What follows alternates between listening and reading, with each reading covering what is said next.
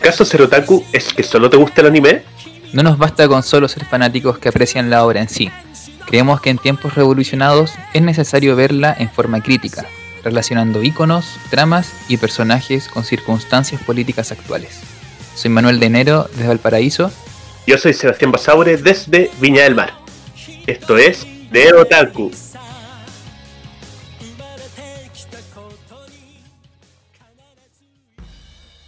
Hola, bienvenidos a Neotaku, bienvenidos a este séptimo capítulo de análisis de anime desde una perspectiva política.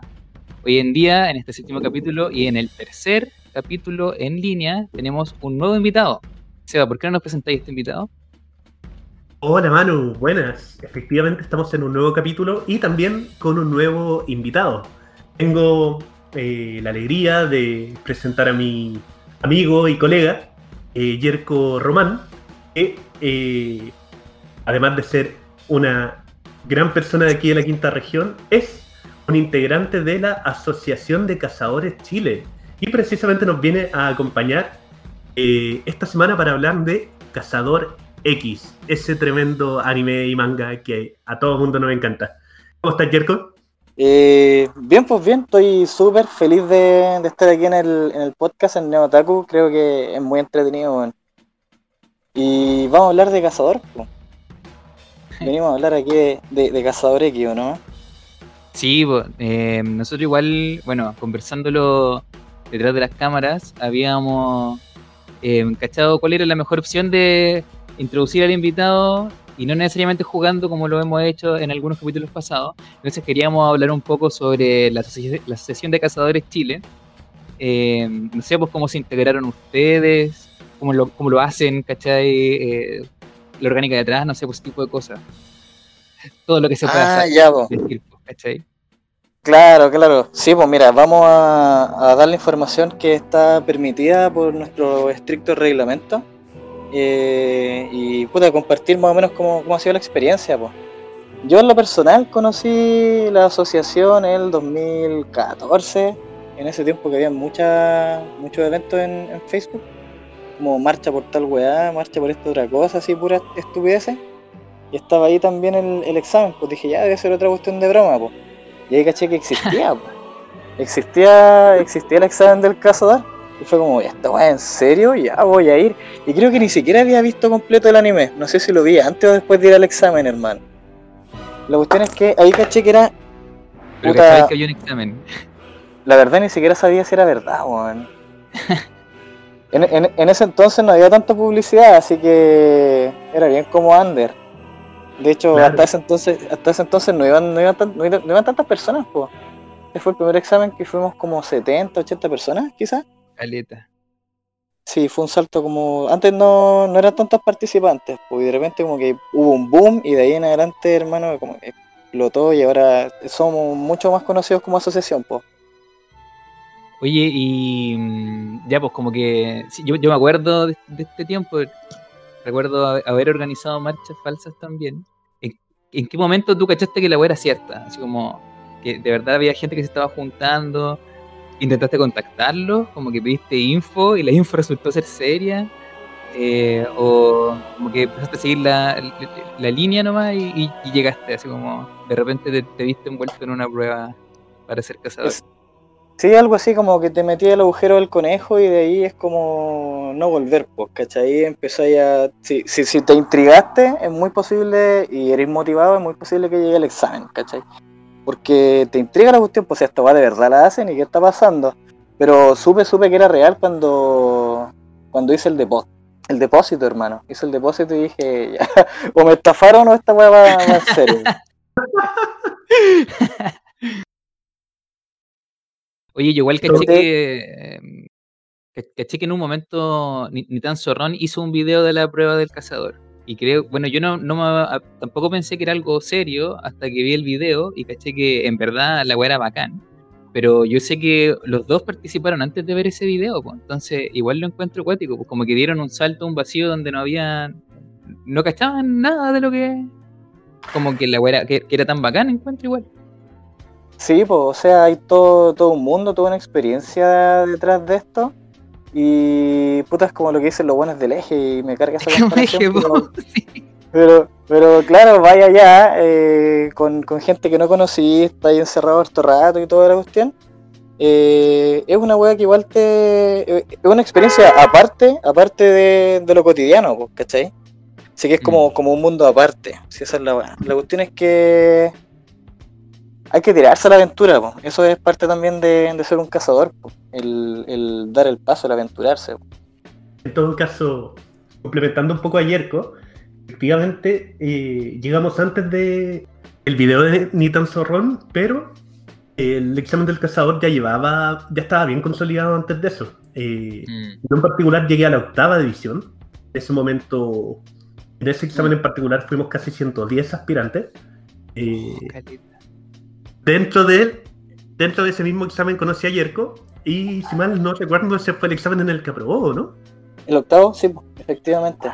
que eh, en primer lugar me pasó algo muy similar, como que ya esta weá es cierto, no es cierto, pero chuta, ya deposité, entonces voy, pero eh, si no me reporto de aquí a mañana avísenle a la PDI porque quizás me secuestraron, pero eh, efectivamente es cierto y hasta eh, hoy en día se han hecho 15 exámenes. Eh, el último se hizo en verano de este año. Eh, fueron más de. Fueron casi 150 aspirantes. Y en este momento, tanto Yer, en ese examen al menos, tanto Yer como, como yo trabajábamos en la Asociación de Cazadores, puesto Ah. que ambos aprobamos el examen en algún momento. Yo me demoré siete oportunidades, pero lo logré. ¿Sabes qué? Creo que es muy respetable esas siete oportunidades. weón. Siempre, siempre me, me parece más admirable, en, mi forma de ver, que alguien que lo pasa a la primera. ¿Cachai? Porque demuestra, según, según creo, cier- cierto camino, un crecimiento, ¿cachai? Y al final la persona se. Como que se, se reafirma sus logros con, con la obtención de, de la licencia, pues, ¿cachai? Es como. Mm. es- es- es- es bonita esa experiencia. Sí, porque Y- normalmente uno como que lo, lo que tendería a hacer es como, ah, fuiste un tompa en algún momento. No valorar las muchas veces que alguien pudiera tomar el examen, pues, pero es verdad, pues como Sí, que marca igual eh, una decisión, pues como una voluntad eh, súper férrea de querer sacar la, la licencia de cazador. Claro, igual he escuchado muchas experiencias de que el interés de repente no termina siendo la licencia, pues, ¿cachai? La gente lo pasa tan bien que les da lo mismo si aprueban o no, quieren, quieren vivir la hueá, pues, ¿cachai? Mm. Claro. Incluso hay gente como que dice, es que eh, entrar y organizar es un cacho, así que por mí mejor ni apruebo. Y sigo yendo y sigo pasándolo bien y sigo sorprendiéndome. Porque también eh, cada edición las pruebas van variando. Entonces, cada edición es distinta a la anterior y por ende eh, la experiencia que tomas, sin perjuicio de que te sirve, eh, siempre va a ser distinta. Oye, y cuando ustedes aprobaron, ¿cuánta gente más aprobó con ustedes? En mi generación fuimos eh, tres o cuatro, no lo recuerdo. Ah, pero, bueno, postulan así como muchas personas y Sí. aprueban tres o cuatro. Sí, es un ratio de entre el 2 y el 4%, diría yo, más o menos, si saqué como un histórico. Mm, Claro. El- en mi generación fuimos cuatro también, pero en el último examen, que fue donde llegó más gente, aprobaron cinco, que fue como el número más heavy que ha habido en el último tiempo, de los casi 150 que fueron. Oye, y hay gente que llega sin la sin la intención de probar, así como que llega de verdad en la tompa, pues, así como ya no, vengo a, a pasarlo bien, Sí. pero no estoy ni ahí, y con aprobar y si los demás no aprueban, bacán. Sí, sí, se ve. Se ve de todo. Se ve gente que no quiere aprobar, pero quiere que sus amigos aprueben, ¿cachai? Que, Ah. que pasen las pruebas.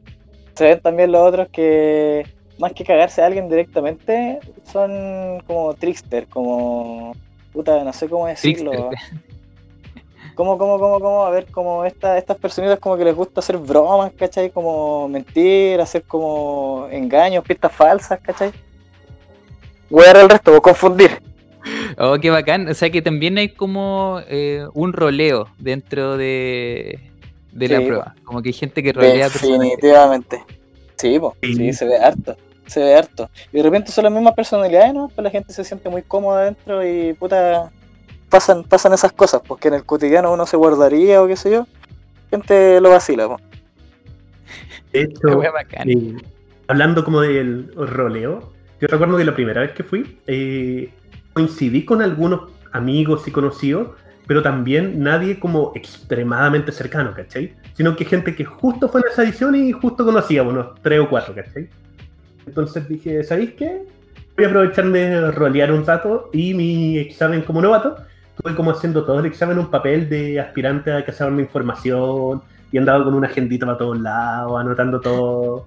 Eh, y es brigio porque efectivamente si estás en un espacio eh, con 100, 120, 150 personas que no conoces, eh, pero que tienen un interés común eh, ligado a este mundo del anime, también es un espacio bien seguro como para atreverse a hacer ciertas cosas. Entonces, claro, en mi experiencia personal lo disfruté mucho haciendo ese rol y ese papel. Y también hay gente que no sé, eh, se prepara físicamente mucho para el examen o se prepara intelectualmente, porque también mucha gente como que no ha ido, dice, oh, el examen del cazador, pero sabéis que no tengo tan buena forma física, ¿para qué voy a ir si no voy a probar? Cuando la verdad, lo físico es una de las cosas que se evalúan, porque también hay pruebas psicológicas, hay pruebas cognitivas, hay pruebas intelectuales, hay pruebas de trabajo en equipo, donde lo físico es una parte importante, pero igual, si es que no eres tan bueno en eso, puedes compensarlo con Mm. todo lo demás. Claro, claro, claro. O sea, está el ej- ejemplo aquí de, de Basaure, pues, que estuvo muy cerca de la licencia aún con la pata enyesada. Eso es Oh, ¿en serio? Sí, fui a, a dos exámenes lesionados. Onda, no me lesioné en el examen, sino que llegué lesionado. Y hubo uno en el que quedé a medio punto de aprobar. En ese en el que pasó Nital Zorrón, como que Ah. aprobaron tres, yo fui el cuarto mejor puntaje. Imagínate la eh, rabia por un Oh, lado, pero lo rabia, motivado por otro que quede. Yo estaba a punto de ir varias veces, pero siempre está como el factor que decía el Seba recién, como, puta, no, estamos muy pajeros, co- como un- con un par de amigos lo habíamos comentado, eh, o así como, no, puta, no sé, es que como que vamos a quedar para la cagada, ¿cachai? Así como físicamente. Entonces, igual es bacán saberlo, yo creo que quizás es una weá que, que ha detenido a, a estas personas en su, ¿cómo decirlo?, gusto por vivir la experiencia de la prueba del cazador. Sí, pues. Igual pasar todo eso que, que comentaban, de que la gente va como full por lo físico, ¿cachai? Como que hay una predisposición a pensar que, que se trata de eso, ¿cachai? Mm. Y muchas veces también pasa que llega gente que es muy competente físicamente, sin embargo, quizás no es tan fuerte en el trabajo colectivo, o en lo psicológico, o en lo cognitivo, y tampoco aprueba. Entonces, eh, luego pasa el siguiente fenómeno que es muy bonito.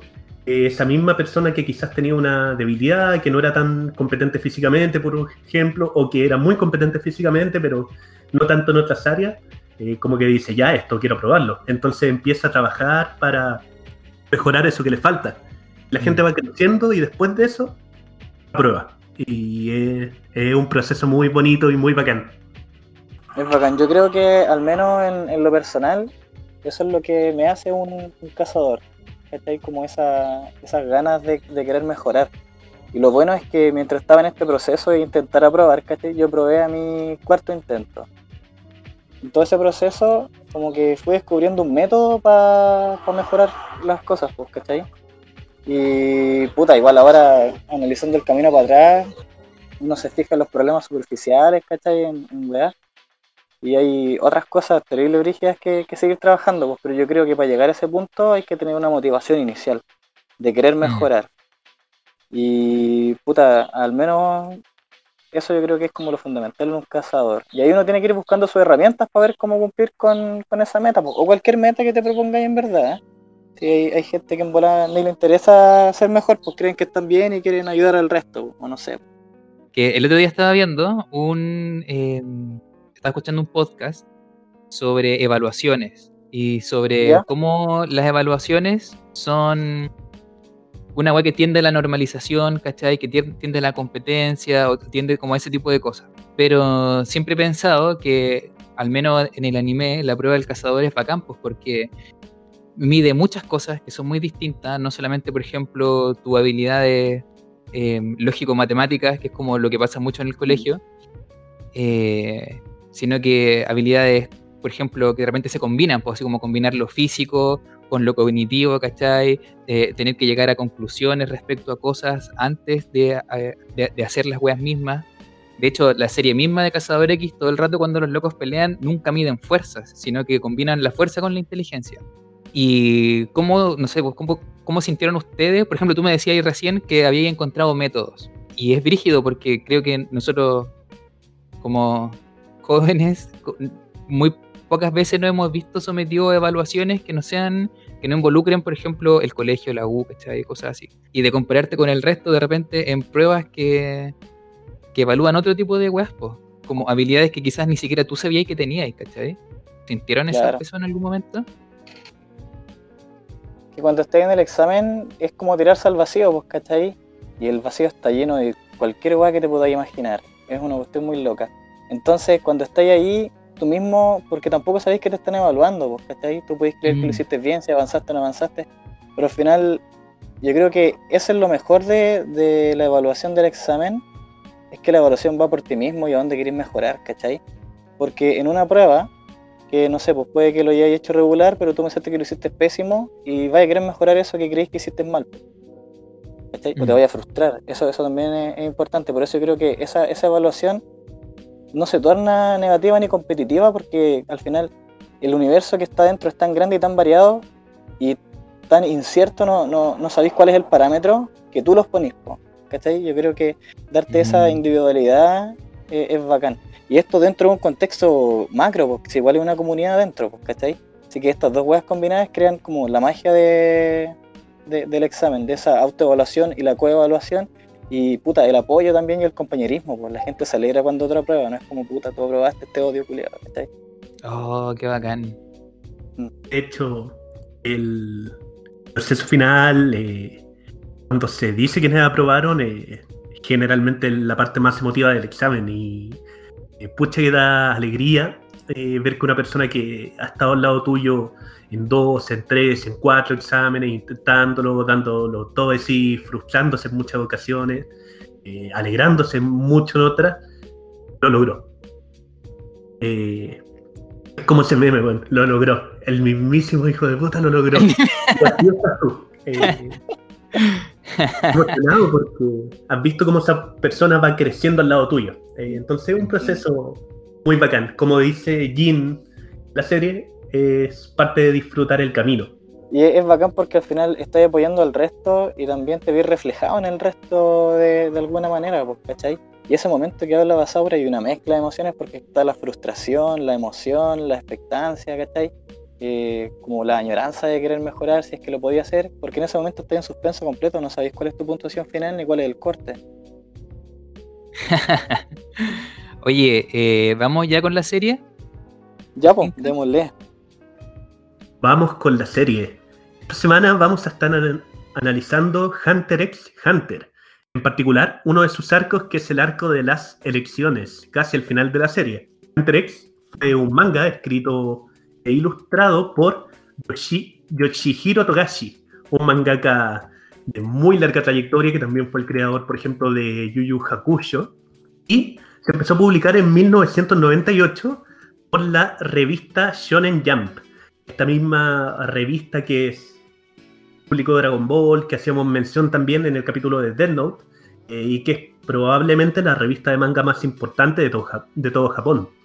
Eh, a la serie le fue muy bien muy muy bien, eh, lo que hizo que eh, tuviera un anime producido por Nippon Animation en eh, octubre del 99 y el año 2001, que es como muchos la conocemos, la serie original y que por ejemplo fue transmitida en el cable por acá y que también tenía una adaptación mucho más oscura. sin embargo, producto de problemas personales, Togashi puso muchas veces en pausa el manga eh, que todavía sigue en pausa en este momento, eh, y eso hizo que mientras salía más material a lo largo de los años, motivara a hacer una segunda serie. Esta segunda adaptación fue producida por Madhouse, que es un estudio también muy conocido y que habíamos hecho mención porque también fue el que hizo Dead Note, además de Monster, Sakura Captor, One Punch Man, Parasite y muchas otras series más. Y fue emitida entre 2011 y 2014, contando con 148 episodios. Esta eh, adaptación, la segunda adaptación, es la que trae el arco de las elecciones que vamos a analizar ahora. Y eh, por último, decir que Hunter X ha sido un éxito financiero y de crítica tremendo eh, y uno de los mangas más vendidos de la historia. Solo en Japón ha vendido más de 78 millones de copias los tomos de Cazador. O sea, muy, muy, muy conocida y popular la serie. Y ahora vamos con el arco de las elecciones. ¿Qué les pareció, chiquillos? Em, bueno, sobre la serie y sobre este arco en particular, yo quería hacer dos comentarios. Uno se lo había comentado al Seba en la trastienda, que es el contraste que se genera entre la disputa que hay dentro de la familia Soldic y la elección misma de la asociación de presidentes, el presidente de la asociación de cazadores. Porque por un lado, la disputa que se genera dentro de la familia Soldic, que es una familia de asesinos, donde todas las personas tienen habilidades para matar al resto si lo quisieran, excepto quizás Seno, que es como el más bacán. Esa disputa se resuelve por secretaría, se resuelve porque la familia Soldic tiene una serie de normas muy estrictas que se aplican a todas las personas que son de la familia eh, sobre revelar secretos, sobre acompañamientos, sobre violencia entre los mismos miembros de la familia. Y eventualmente Ilumi le termina diciendo a Kilua que esto se va a resolver a través de las reglas. O sea, si él no mata a ningún Soldic, entonces él lo va a dejar libre. Si esa condición se cumple, no hay ningún problema. Y por otro lado, la elección del cazador, que es un ambiente lleno de reglas, lleno de normativas, muy en el espíritu de los cazadores, también lo comentábamos, que tratando de salir de la caja, buscan los resquicios a estas reglas para poder ir ganando poquito a poquito el terreno y llegar a poder eh, ser elegidos presidentes. Ahora, creo que este contraste igual es como, está como dentro de lo superficial de, este arco, porque creo que hay algo que es más profundo y que es remitente a, esto último, que es la elección del presidente en sí, de la asociación de cazadores y toda esa parte del arco, em, que es que uno podría decir, eh, ¿quién es el protagonista de esta parte? Pariston, Chill, yo creo que es Jin, porque Jin al final es el que mejor sabe leer el escenario, sabe cuáles son las preocupaciones reales alrededor de ese escenario. Eh, Jin se prepara, por, por ejemplo, entra al campo de batalla de la elección política no solamente claro con quiénes son sus, sus contendientes, sino que al mismo tiempo con trabajo adelantado, pues, ¿cachai? El loco ya habla con, con Vince antes de, que sea, la misma reunión. Hace trampa, si se quisiera. Pero que tampoco es una trampa tan penca, porque el loco lo hace en, en mira a, que los planes de Pariston no se ejecuten de, manera al pie de la letra. Y, es porque el loco comprende cuál es el rollo de Pariston, que recuerdo haberlo, haberlo conversado esto con algunos amigos hace un tiempo y me decían, no, Pariston es como, como Ladín, pero yo estoy súper en desacuerdo con eso, porque en verdad el rollo de Pariston es que no le importa ganar y no le importa perder, pero es porque sabe dónde está el poder, ¿cachai? Sabe que da lo mismo que tú seas presidente mientras sepáis, por ejemplo, lo que está pasando con los huevos de la hormiga esquimera. Eh, o da lo mismo que tú seas presidente eh, si es que no se cambia el formato de la elección de cazadores o si no se cambia cuál es la posición que tienen los cazadores respecto a los cazadores que cometen crímenes. Eh, de hecho, el loco no está interesado en que la elección termine nunca. Jin dice que él, tiene muy poca paciencia. Netero en algún momento, cuando estaba vivo, también quería puro divertirse, pero Pariston es como de largo aliento, pues, ¿cachai? El loco puede estar mucho tiempo dentro de este proceso de elecciones, sabiendo que da lo mismo que a tal o cual sea presidente mientras el poder esté en otro lado, ¿cachai? Eh, y eso yo lo encuentro bacán porque ¿dónde está el poder hoy en día? Por ejemplo, la otra vez Longueira salía diciendo que él votaba a prueba, pero es porque comprende que la opción rechazo está desfondada.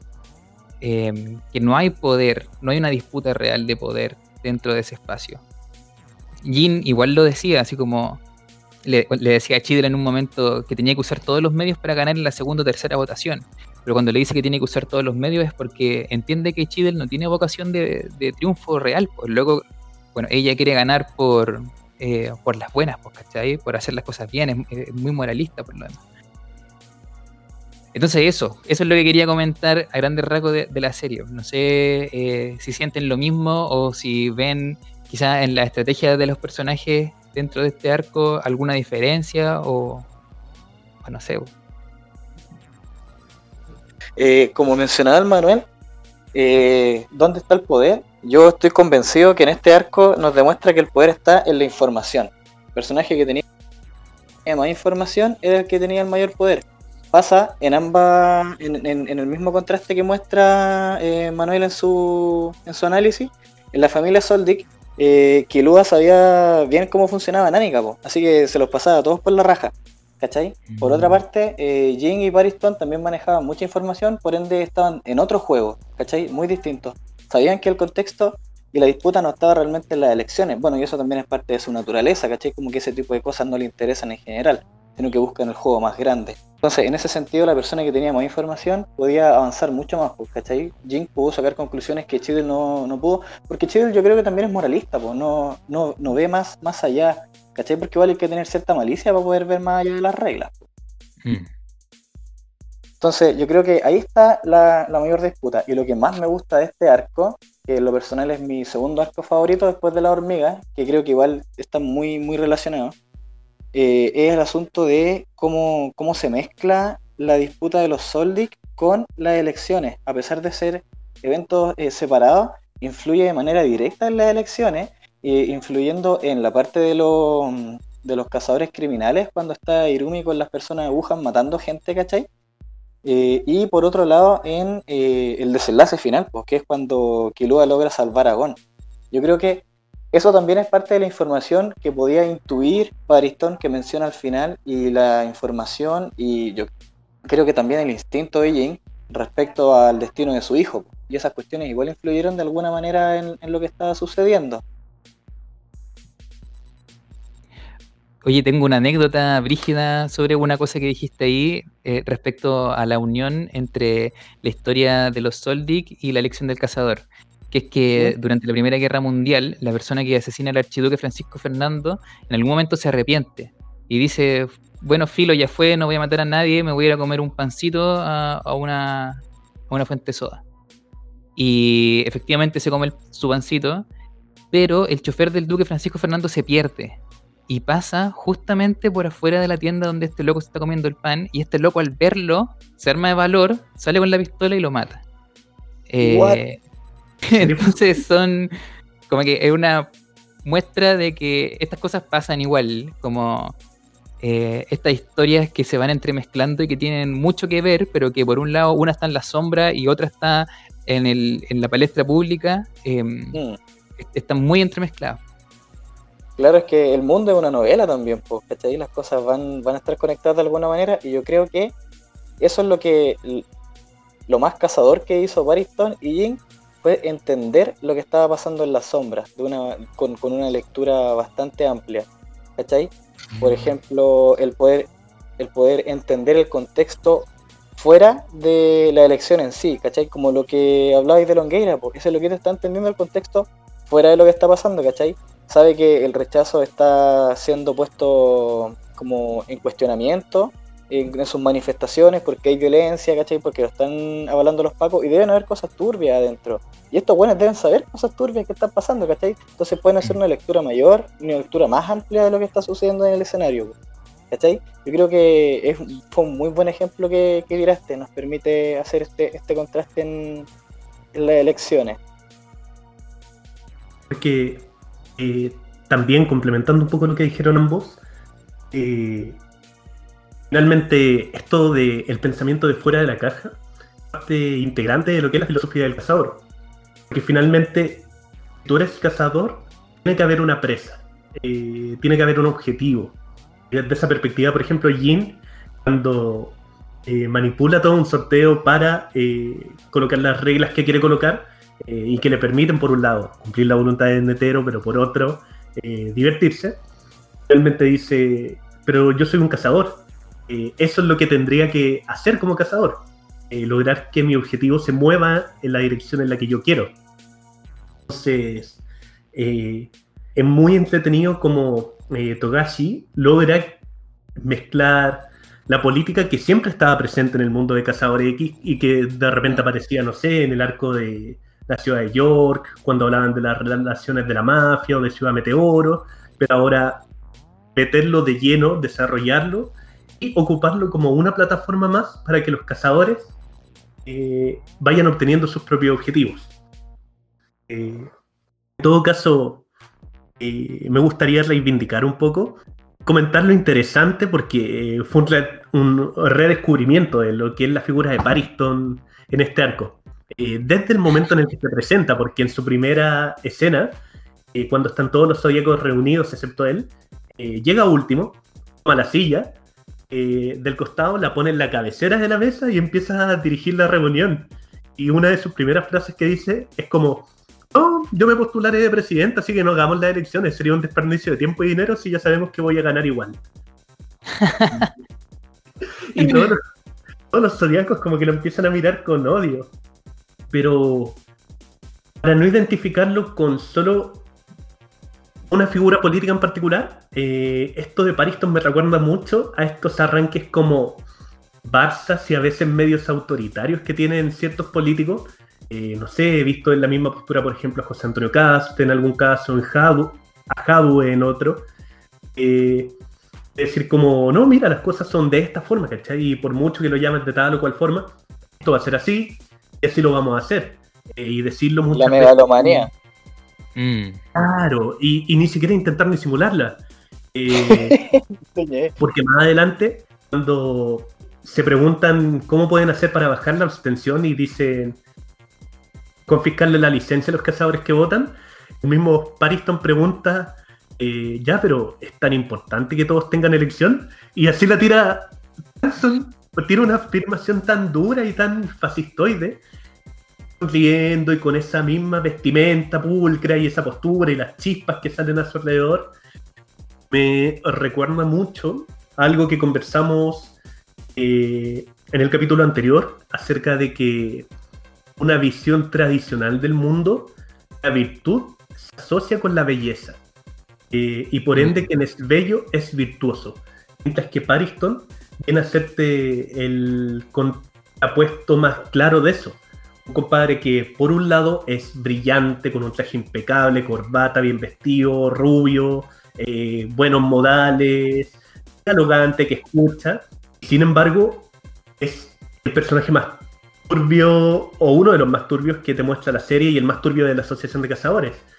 Eso me recuerda, por ejemplo, a cuando mucho tiempo atrás eh, Boric asumió como diputado y al cambio de mando fue sin corbata se armó una polémica tremenda porque el compadre fue sin corbata, al cambio de mando, que una institución de la República y la weá.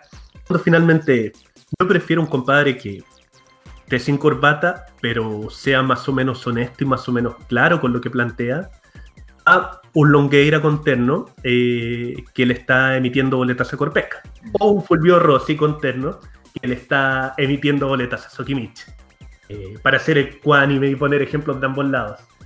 Eh, en definitiva, Ariston es una excepción muy gráfica de cómo esta eh, equivalencia entre la belleza y la virtud no es necesaria y al contrario, puede, puede ser exactamente lo contrario. Y que sin embargo, incluso hoy en política tratan de eh, plantearla. Cuando mucha gente, por ejemplo, critica a Florcita Motuda por cómo se viste, por cómo actúa, yo digo, ya, pero no tenemos que debatir sobre eso. A mí me importa si es bueno o mal diputado. Aparte creo que es mal mm. diputado, pero en definitiva no lo criticaría por cómo se viste. Eh, claro. Sino por cómo, cómo actúa. También me gusta mucho. Otro, esto es como la representación de la política más concreta que he visto alguna vez en Cazador X. Eh, y me encanta como también tiene esto muy propio de la política, que es tomar un argumento que ocupan en tu contra y darlo vuelta a favor.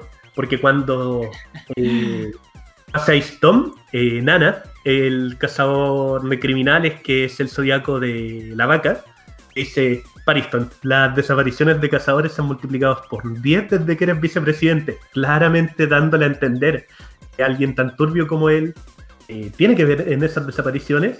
Eh, Paristol pone cara triste, eh, cara afligido, y dice, esto es un número muy trágico. Eh, en mi presidencia haré todo lo posible porque ese número baje. O sea, básicamente...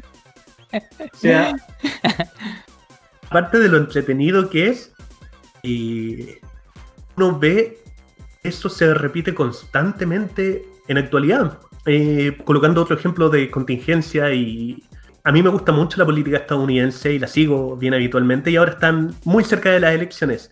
Entonces salió un libro de entrevistas donde un periodista muy famoso, que fue el periodista, por ejemplo, que de- eh, reveló el escándalo de Watergate, que hizo que el presidente Nixon tuviera que renunciar. Este mismo periodista, él hizo una serie de entrevistas a Trump y las publicó en un libro.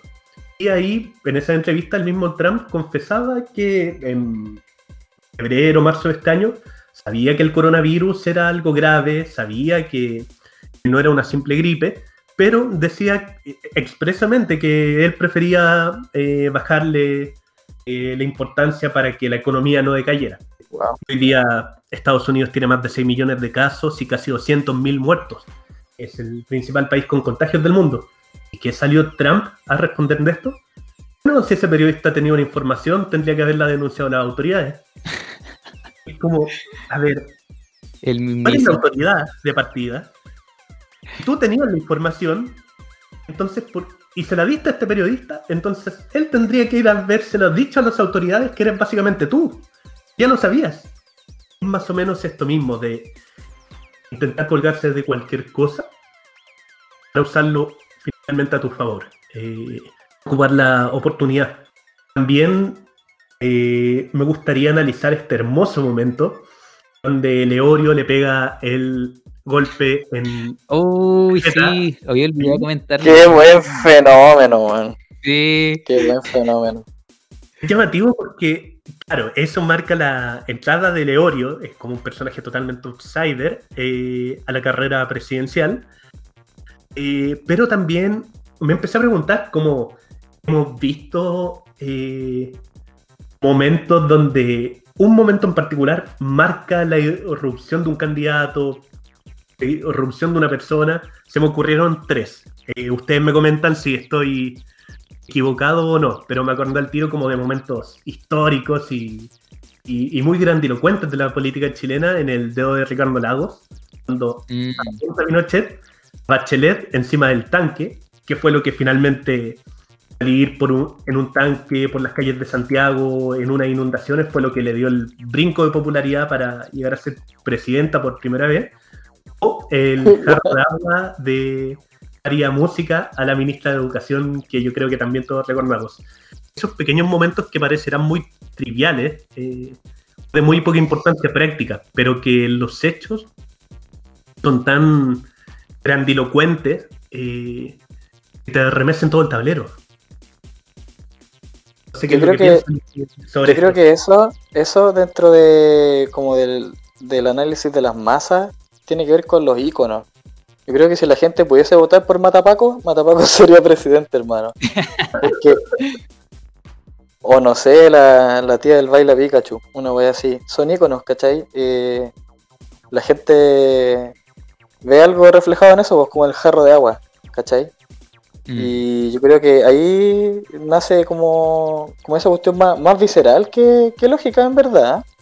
Pero así, así funcionamos, pues los seres humanos nos guiamos por las emociones y esas impresiones así, esas caricaturas, si se puede decir de alguna manera, o, o esas expresiones más o menos random de, de lo que una masa puede opinar, porque en el caso de Cazador sería eh, eh, un descontento contra los zodiacos, ¿cachai? Que igual había una, una parte importante que no estaba ni ahí con los zodiacos, pues.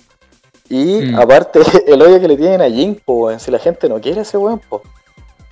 Así que en, en esa combinación de, de cuestiones la gente se vio inspirada, ¿cachai? Yo creo que eso fue lo que, lo que remece el, el escenario. Y puta, con lo que dice Seba, esas weas pasan, po. Sí, pues, de hecho, yo quería comentar que mm, siento que esa misma lo tenía escrito en algún momento, en algún lugar de mi cuaderno, que es como espectáculo, pues, weón. Esta weá fue full espectáculo. La elección del presidente igual se maneja dentro de esos em, límites del espectáculo. Por ejemplo, cuando llega Gon y abraza a Leorio, automáticamente Leorio pierde toda la legitimidad como candidato. Eh, cuando Leorio le pega a Jin, ahí adquiere toda la legitimidad como candidato. Entonces, em, ese show que se forma alrededor de la elección, que por supuesto lo podremos condenar, eh, si estamos en la parada de Chidl también, eh, no deja de ser una parte, No deja de ser una arista también de todas las elecciones. No solamente de la del cazador, sino que también eh, de las elecciones, por ejemplo, de presidente, de las elecciones de, parlamentarios, de alcaldes, etcétera. Yo creo que es una cuestión de la que todos tenemos que aprender, pues, si al final en estos tiempos es como se juega también. Si queremos ser como Chidl, entonces vamos a terminar esperando ganar por las buenas y probablemente no lo consigamos tampoco. No, pues sí, el juego no, el juego no está limpio. No, pues no, para nada. para nada. Es cierto lo que dices que va el sentido del espectáculo. Eh, porque claro, ya a esta altura sabemos que Dora digo que Piñera es como el Doraemon de hablar weas. Siempre puede salir con cualquier cosa. Pero... Tiene una bolsa infinita. Su guatito. Un nuevo, el bolsillo.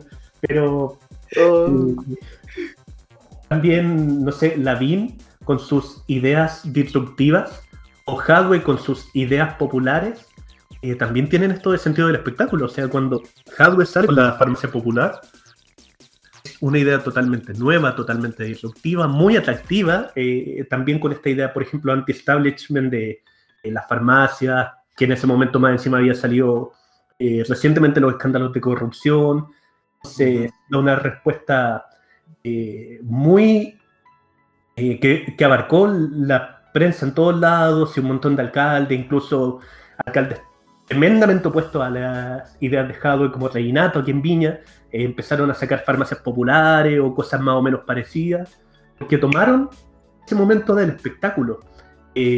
La VIN con sus ideas, algunas muy buenas como hacer eh, viviendas sociales en Las Condes y otras tan malas como hacer llover en Santiago. Eh, pero de nuevo, esto como de este sentido del espectáculo tan disruptivo, eh, sí es algo que ciertos personajes logran tener y, que claramente la medida en que lo logran y que logran hacer un espectáculo que, que llama atención, les juega muy a favor. La diferencia de que a diferencia de Leorio, ellos lo hacen más conscientes de que hacen un espectáculo y de que así van a atraer a la gente. Mm. Yo creo que eso igual es bacán del arco de las elecciones y que Togachi lo logra representar. Es que suceden cosas, hay un contexto extra, ¿cachai?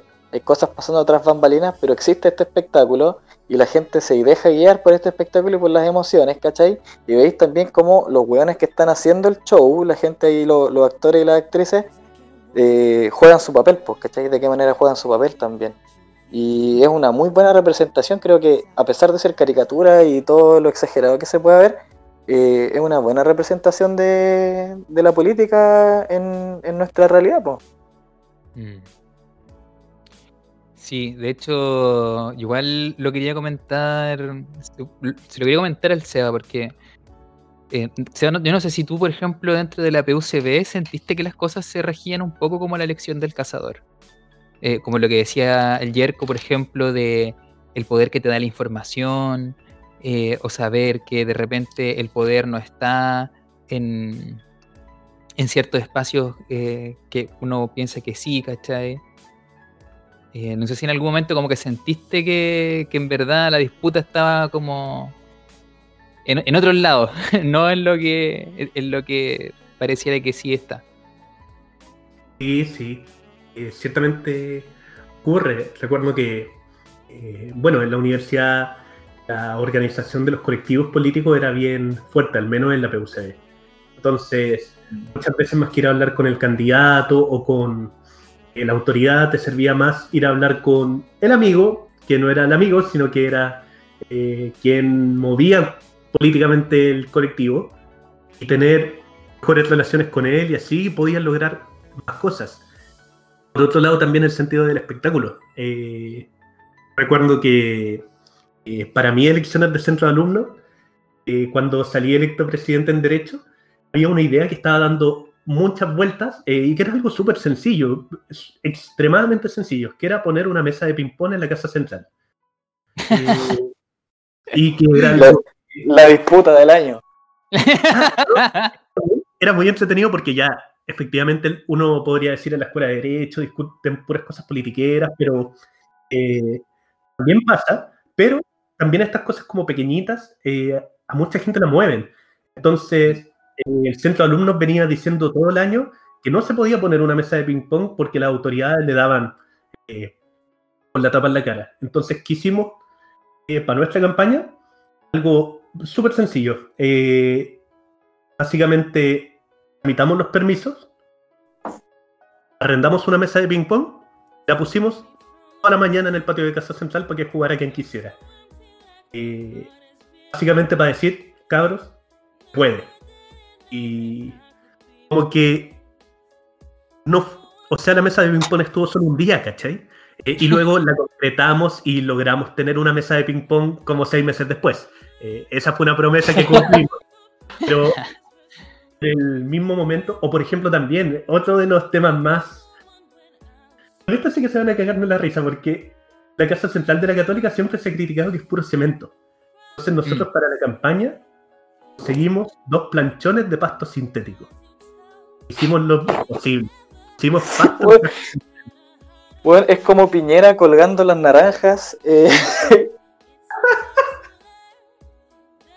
Sí, yo, pero, pero eso, eso, eso es bien importante, pues, ¿cachai? Porque es parte de lo que mencionaba Seba al comienzo de la imagen, pues, ¿cachai? La imagen vende. Si es que yo les materializo una mesa de ping-pong y ustedes pueden jugar, van a creer que si puedo traerles una permanentemente, pues, ¿cachai? Es más factible que el, el, el contrincante que dice que, que no puede, pues, ¿cachai? Yo creo que eso es lo que intentó hacer Chidul jugando por las buenas cuando le trata de prestar ropa a Leorio. Dice, si ustedes dudan de este weón porque quizás no tiene experiencia, yo lo voy a asesorar. ¿Cachai? Como para decir, Mm. mira, aquí hay algo, existe, existe como para como prestar su imagen. Obviamente no le funcionó porque la, la Chidul nunca jugó el juego que estaban jugando realmente. po. Pero eso, eso que hizo Bass eh, es puta una buena estrategia, po, porque se juega con eso, eso de las emociones, de las personas y de las masas, y plantea una imagen, pero firme, po, o sea, concretó una idea, po, ¿cachai? Llevó allá el Mm. pasto, llevó allá la mesa, po, es real. Como para terminar de cerrar esta idea, les quería preguntar, eh, ¿qué cosa que he hecho eh, parece el puñetazo de Leorio en la política chilena? Cosa Oh. que haya pasado en Chile, cualquiera, es como un puñetazo de Leorio. Mm. Pucha, yo la, la verdad soy muy ignorante en la historia de la política, pero me voy a tomar de, de una fácil. Eh, el marepoto, hermano. El marepoto. Yo creo que ese meme se hizo tan viral y mostró a Piñera como un ser tan ahueonado en una situación tan, tan devastadora que se quebró la mentalidad colectiva, hermano. Y ahí Piñera se transformó en, el payaso definitivo de este país. Es, llamativo porque, claro, uno dice, ah, Piñera culiao, we-", y todas esas cosas, eh, diciendo implícitamente, o mucha gente piensa que, ya, si el compadre es súper tonto, ¿qué cosa mala va a hacer?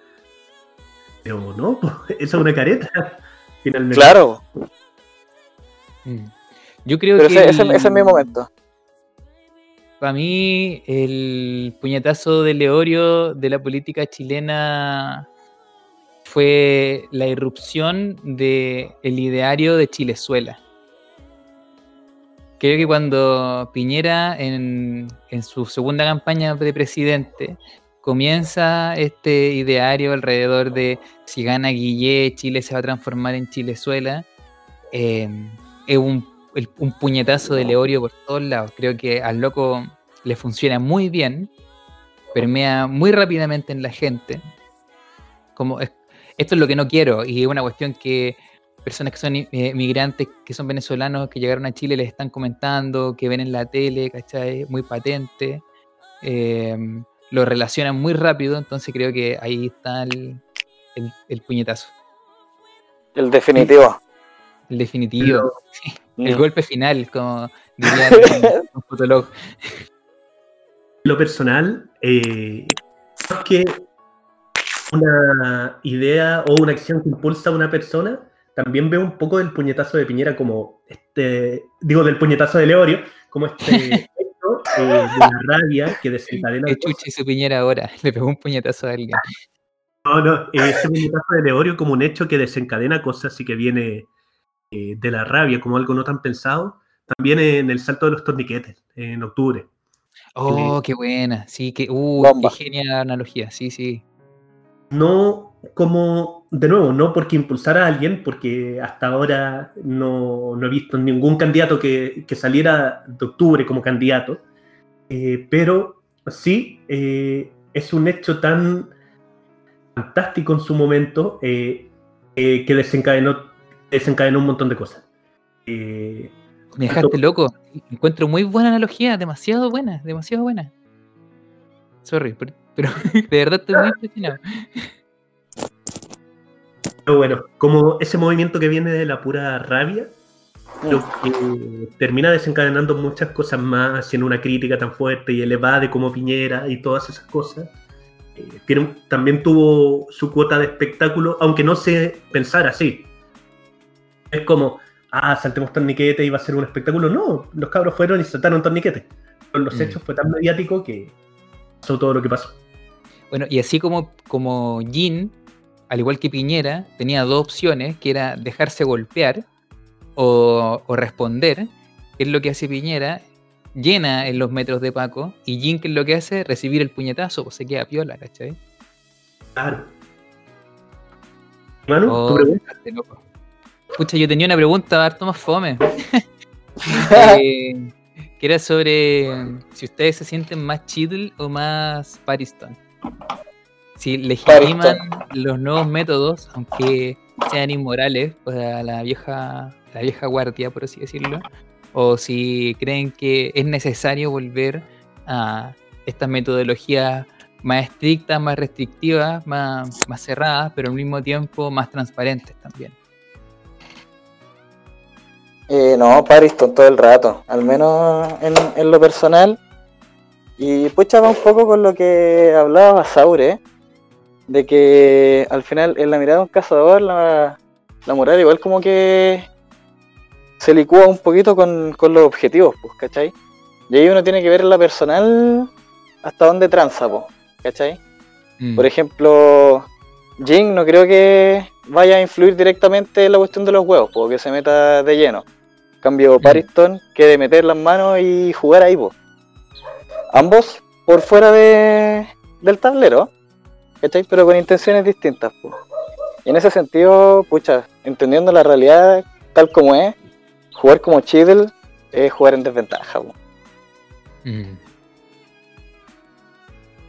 ¿Tú qué pensáis, Seba? Bueno, con, tu elección de centro estudiante nos quedó, nos quedó claro. no, digo, a ver, yo distinguiría entre mi visión de la política y sobre candidato. Mi visión de la política, eh, claramente soy alguien más cercano a Chile. Eh, yo siempre me he considerado un reformista más que un revolucionario. Eh, y creo que los cambios debieran hacerse de adentro, al menos en lo que yo he intentado en política. Habiendo dicho eso, hay momentos donde me sale lo Pariston y todo esto del espectáculo y de entender que también eh, hay veces donde en política eh, vas a tener que estar plenamente consciente de dónde realmente recae el poder eh, y cómo encauzarlo hacia ti. también súper útil, que también es lo que hace Jin en su momento, básicamente ver a esta filosofía del cazador de cómo hago que mi objetivo se mueva en la dirección que yo quiero. Entonces, por mis ideales soy más cercano a Chile, pero a veces en política me, me sale lo Pariston. ¿Y tú, Manu? ¿Para qué, qué equipo jugáis? Es que yo pienso que. Mm, yo pienso que no es que la postura de Chidil sea conservadora, sino que nunca ha habido una diferencia. O sea, Pariston han existido siempre. Eh, y que esa postura chill, tipo, las cosas vamos a hacerlas bien y vamos a ganar por las buenas, eh, nunca han, llegado, o quizás sí, en algún momento hayan llegado a buen puerto. y, bacán, pero el valor no está, tristemente el valor cuando se habla de poder no está en cómo llegas a él, sino que, que llegue o no llegue. Em, claro. Y justamente, bueno, estamos grabando este capítulo un 11 de septiembre y es muy triste recordar que es algo como un poco lo que le pasó a Allende también, pues que gana por las buenas, ¿cachai?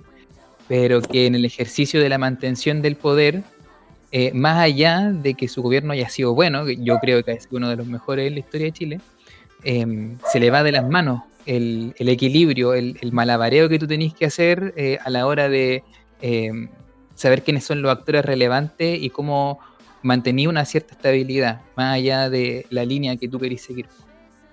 Y ahí fue súper chido, yo encuentro, creo que Allende fue súper chido. Y si hubiese sido más Pariston, quizás las cosas no hubiesen terminado de la forma que terminaron.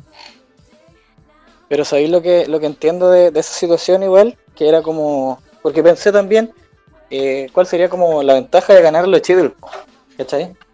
Igual es, mucho más legítimo, es mucho más real. Y va, va a quedar marcado en la historia pues, para siempre. ¿Cachai? De que, de que fue legal, pues, de que se puede hacer legal. Y esa, esa cuota de esperanza es necesaria, pues, por eso a veces igual hay que jugar a los, a los chidos como, como un perrito. Lo que va a pasar el plebiscito y también lo que pasó en su momento eh, el plebiscito del sí y el no. Eh, eh, finalmente es esto de hacer los cambios un poco desde el sistema, eh, pero que pueden marcar el Chile de los 30 años que vienen o de los 40 años que vienen. Por eso también tengo tanta esperanza en este plebiscito.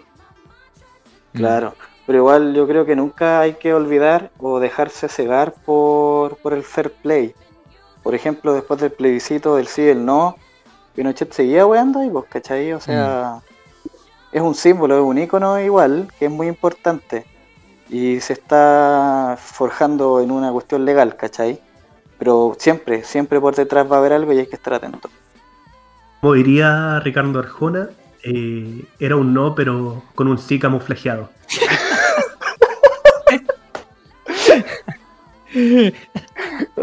sí, exactamente. Y nos queda una última pregunta, que es, y que bueno, ya hemos venido hablando harto al respecto, que es cómo relacionan esta serie con el Chile de hoy. Manu, no sé qué les parece. Eh, a mí me parece que la serie se relaciona súper mm, desde el plebiscito, de, cara al plebiscito, es la gran elección que, que se nos viene ahora. Eh, de, una otra, de una u otra forma, la derecha estaría muy contenta de que, por ejemplo, el plebiscito no es que no se hiciera, sino que, se tuviese que patear y estuviese indefinidamente como el plebiscito que vendrá, pero el plebiscito que nunca ocurre. Y también es un poco en la postura Pariston, comprendiendo que el poder se juega en otros espacios. Pero eso creo que está. Creo que es curioso de todas formas, porque no sé si incluso en esta elección existan estas categorías Chido y Pariston, porque siento que que igual estamos como todos siendo un poco Pariston. Como que el, el, apruebo eh, sabe que va por el triunfo, ¿cachai? Pero al mismo tiempo, ¿cómo le haces campaña a algo que tú sabes que va a ganar? Eh, que tiene más por perder que por ganar. Eh, tenéis que ser vivo, tenéis que ser mesurado, tenéis que medir mucho las cosas que, comentáis, o no medirlas también y, y, querer correr todo el cerco hacia la izquierda.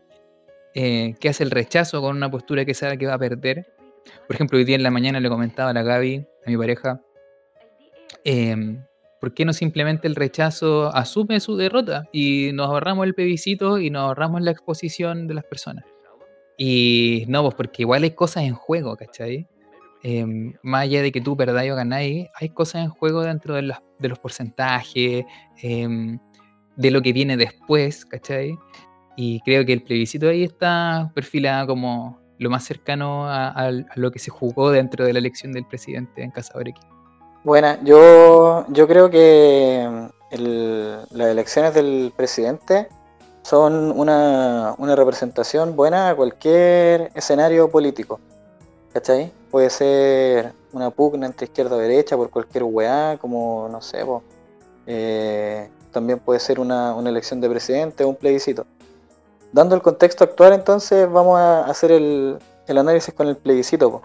Yo creo que sí, pues efectivamente eh, se asocian mucho y lo, lo- lo que decía Manu, de que efectivamente ya, dale, gana la prueba, pero también están, hay cosas por detrás, pues, ¿cachai? ¿Quiénes van a hacer la carta?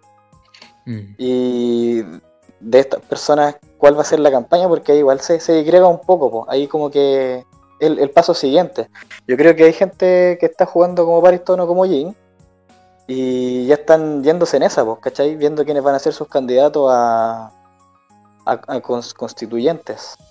¿Eso Mm. está, está bien dicho o no? Sí, pues. Candidato a pues, constituyente. ¿Mm? ¿Cachai? Entonces, eso- esos son otros juegos que se están jugando por detrás. Mientras tanto, ¿cachai? En la parte más cochina, así como en los huevos de, de la hormiga, eh, puta, están las peleas en el, en el sur, ¿cachai? Está eh, el asunto de los camioneros, ¿cachai? Entonces, todas esas cosas están pasando detrás, ¿cachai? La represión en las poblaciones, la gente igual se está manifestando, hay más grupos radicales, se están moviendo hartas cosas por debajo de la mesa. Claro, pues hay que entender todo ese contexto y al final la pugna y el espectáculo, yo creo que es lo que menciona Jim como el juego, esa, esa palabrilla que ofendió a, a Chidel, yo creo que es, es por eso, po. es por eso, porque hay harto en juego, se están jugando varias cosas y mientras el escenario, el juego esté prendido, todas las otras cosas van a estar justificadas, po, ¿cachai? Y pueden mantenerse debajo de la alfombra y pueden seguir los poderes por debajo andando, ¿cachai? Entonces, por eso yo creo que también se quiere patear eh, la elección, pues porque es un juego que le sirve a la derecha para seguir haciendo sus movimientos mientras tanto, mientras- preparándose para lo que viene. Yo creo que es una, una muy buena comparación. Es que, puta, Togachi fue brillante en, en esta ejemplificación de, de la política. Y los Sí. personajes de Pari- Pariston Chidel, eh, magníficos. En todo caso, es cierto lo que dice Yerko, que mientras pasan las cosas eh, aparentemente más importantes, pasan un montón de otras cosas que son eh, tus hormigas quimera debajo de la alfombra. Como por ejemplo, volviendo al tema de los camioneros, yo creo que la DC debió haber estado extremadamente enchuchada, porque a ellos en noviembre eh, le vendieron la ley antibarricadas, un proyecto necesario para mantener el orden público. Sin embargo, cuando la movilidad en las calles. Sin embargo, cuando eh, toca aplicarla contra algunos que eran simpatizantes del gobierno, como los camioneros, no lo hicieron. No lo hicieron y dejaron sin aplicar la ley. Entonces, podríamos estar a favor o en contra de la ley. eh, en particular, no me gustaba, creo que es un proyecto excesivamente represivo, pero a la DC se la vendieron como, oye, esto es un proyecto necesario para mantener la movilidad en las calles, eh, en cualquier caso. Luego, cuando toca aplicarla con alguien a favor del gobierno, ay, no, no, soy un ministrito del interior indefenso. Cuando sabemos que el ministro no va a dudar en aplicársela, no sé, a estudiantes, a profesores o a eh, manifestantes de la salud. Entonces, como pasó en, en Plaza Dignidad. Entonces, es súper cierto eso que dice Yerko, que mientras pasa lo más importante o lo más grandilocuente, también pasan El show, el show. debajo de la alfombra eh, que no son menos importantes. Y creo que ya hablé de todo lo relativo a la serie, la importancia del espectáculo, eh, como eh, tenemos que definitivamente romper esta idea de que la belleza necesariamente va de la mano con la virtud. Eh, Sí, sí, eh, totalmente. especialmente en la política no pasa así. O sea, me gustaría mucho más que habláramos y, no sé, Florcita, tú allá, un mal diputado, pero no porque se viste. Y Gustavo Boone, que se vestía de terno y corbata, era tan mal diputado como Florcita Motúa porque hacían mal la pega, ¿cachai? Mm. Eh, básicamente dejando de lado esta idea de que una persona con terno y corbata eh, va a ser confiable porque no es así y Cazador X con Pariston nos lo demuestran maravillosamente. Sí, muy bien representados. Oye, para ir cerrando, ¿algún mensaje, saludos, cariños a la mamá, a la polola, al pololo, como lo que ustedes quieran? Ah, sí, eh, quiero mandarle saludos a la Lucy, que está en la casita ahí trabajando en unas habitaciones más al lado. Eh, bacán, amor, póngale bueno. Y Y nada, pues saludar a la gente que escucha aquí y, y a todos los que estén escuchando, invitarlos a participar de- del examen, es una experiencia bacán. No sabemos qué va a suceder en el futuro porque nuestro futuro es incierto, pero siempre estamos trabajando para usted. Eso, Buena. ¿Tú, Seba? Eh, yo quiero mandar un saludo especial. eh, bueno, en primer lugar, agradecer tremendamente a Yerko que nos acompañara esta semana. eh, en cuanto con Manu conversábamos, eh, la idea de hacer un podcast se me ocurrió al tiro porque Yerko, además de ser un profesional tanto de la salud como cazador, siempre ha tenido opinión, siempre ha querido hacerse partícipe y eso es algo muy bacán. Eh, así que gracias, Yerko, por estar acá. Y también eh, enviar un gran saludo a todos mis colegas cazadores de la Asociación de Cazadores, como eh, a todos los aspirantes y amigos eh, que han ido al examen del cazador. Creo que es bien posible que escuchen este capítulo eh, por temas tanto de vínculos como el hecho de que estamos analizando Cazador X. Así que gracias por escucharnos y espero que en el futuro compartamos nuevamente muchas aventuras. Bacán. Eh, bueno, yo mandarle un saludo a, la Gaby, a, a nadie más. Pero eso, muchas gracias por llegar hasta acá. Gracias a nuestro invitado por venir. Y nos estamos viendo en otra oportunidad. Chao, chao.